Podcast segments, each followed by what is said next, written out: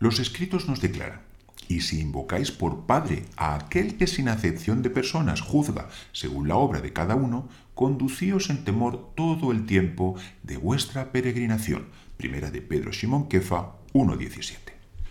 Shalom, queridos Gabrín. Mi nombre es Isaac Benahor y me gustaría compartir con ustedes unas reflexiones sobre la Biblia.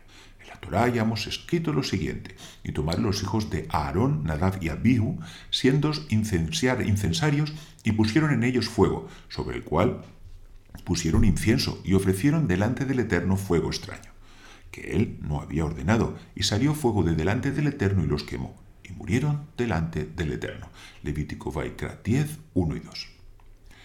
Era el día octavo de la consagración del tabernáculo. Durante esa jornada Dios ordenó presentar una serie de ofrendas tanto por parte de los sacerdotes como de parte del pueblo con la promesa de que una vez ofrecidas, la gloria del Eterno habría de manifestarse. Como ya vimos, durante los siete días precedentes, Moisés había estado instruyendo a Aarón y a sus hijos sobre cada detalle del servicio en el santuario, tanto en los aspectos formales de su realización como en las distintas leyes que iban a regular cada uno de estos servicios, de forma que nada habría de quedar al azar o a la improvisación, y mucho menos a merced del posible error que acarrea el desconocimiento.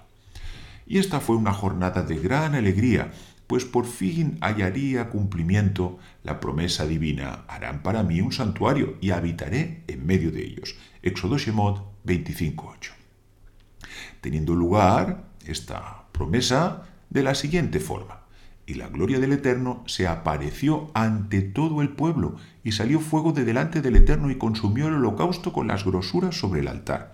Y viéndolo todo el pueblo, alabaron y se postraron sobre sus rostros. Levítico Vaikara 9, 23 y 24. Parecía que nada podía engañar, eh, eh, empañar aquel momento de regocijo, como únicamente la presencia divina puede otorgar, como también dijo el salmista. En tu presencia hay plenitud de gozo, delicias a tu derecha para siempre. Salmos Teilim 16:11. Pero no fue así.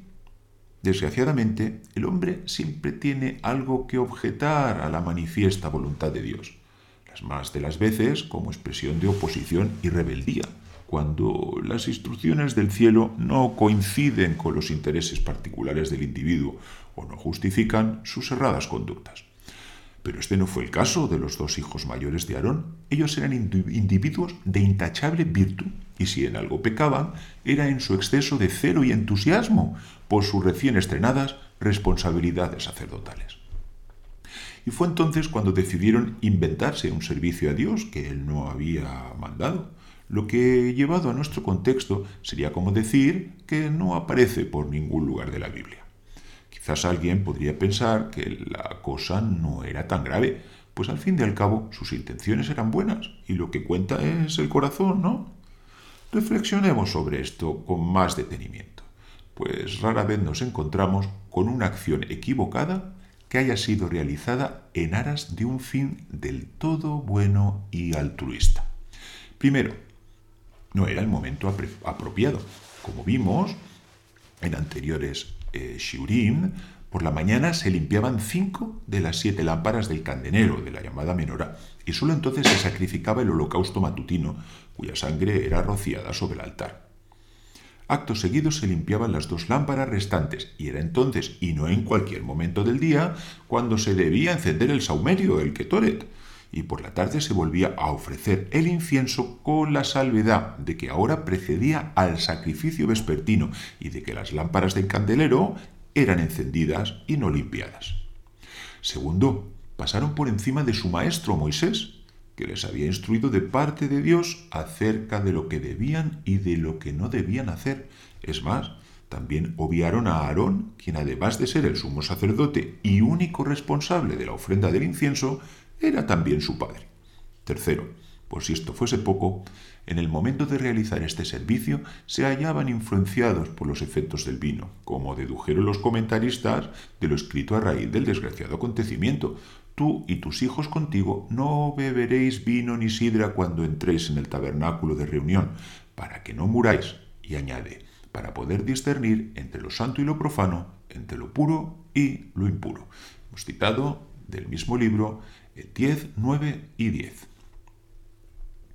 Y cada uno de estos puntos podría resumir en la frase, esto es lo que mandó el Eterno, hacedlo, según leemos en el 9.6. Y aquí nos preguntamos, ¿de qué sirvieron las enseñanzas recibidas durante los siete días de aprendizaje? ¿Acaso mientras Moisés les instruía, cavilaban en su interior, mm, de esto haremos caso y de esto otro no? O quizás pensaban, esta otra ley ya la mejoraremos nosotros. Qué grandes lecciones aprendemos de todo esto. Pues, como está escrito, todo tiene su tiempo y todo lo que se quiere debajo del cielo tiene su hora. Eclesiastés Cogelet 3.1. Las disposiciones horarias del tabernáculo no fueron dadas de manera arbitraria, para, no sé, estar sujetas a la disponibilidad o al designio de los hombres, sino que cada una de ellas era consecuencia de elevadas realidades espirituales, como fue dicho, óleo y perfume alegran el corazón. Proverbios Mishle 27.9. Esto es, el aceite de las lámparas de la menora y el perfume del incienso del tabernáculo eran dos servicios que debían de realizarse siempre de forma conjunta. ¿Para qué?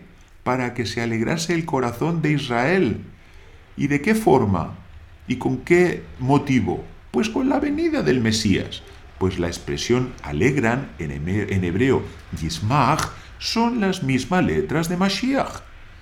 Y este sería tan solo uno de los muchos ejemplos sobre los aspectos espirituales que subyacen detrás de todos y cada uno de los mandamientos de la Biblia. Pasar por alto al maestro que nos instruye en las Sagradas Escrituras es sin duda una grave falta de respeto. Como fue dicho, te levantarás ante el anciano. Levítico Baikra 19:32. Y en hebreo la palabra zaken es tanto anciano como sabio. Y si esto es ya grave de por sí, lo es mucho más al tratarse de Moisés, pues él era además el profeta que transmitía no sus propias palabras, sino la misma voluntad de Dios. Usurpar el puesto de su padre, estando éste aún vivo, es una falta muy grave. En contra del mandamiento, honrarás a tu padre y a tu madre. Y que añade, para que se alarguen tus días en la tierra. Éxodo Shemot 20:12. Véase también Efesios 6, 2 y 3. La falta cometida al tomar para sí una posición perteneciente a su padre tuvo la grave consecuencia de acortar drásticamente sus años de vida. Que tomasen vino en el transcurso de la celebración era completamente permisible. El problema estribó en realizar servicios del santuario bajo su influencia, pues era necesario que el sacerdote tuviese sus facultades mentales al 100% para poder discernir en todo momento entre lo que era apropiado y lo que no.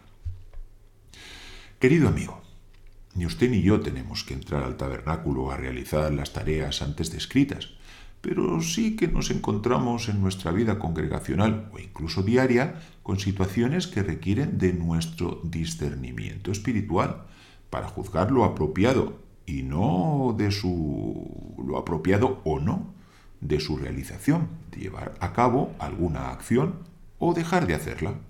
Por ejemplo, nunca debemos mezclar lo sagrado con lo profano.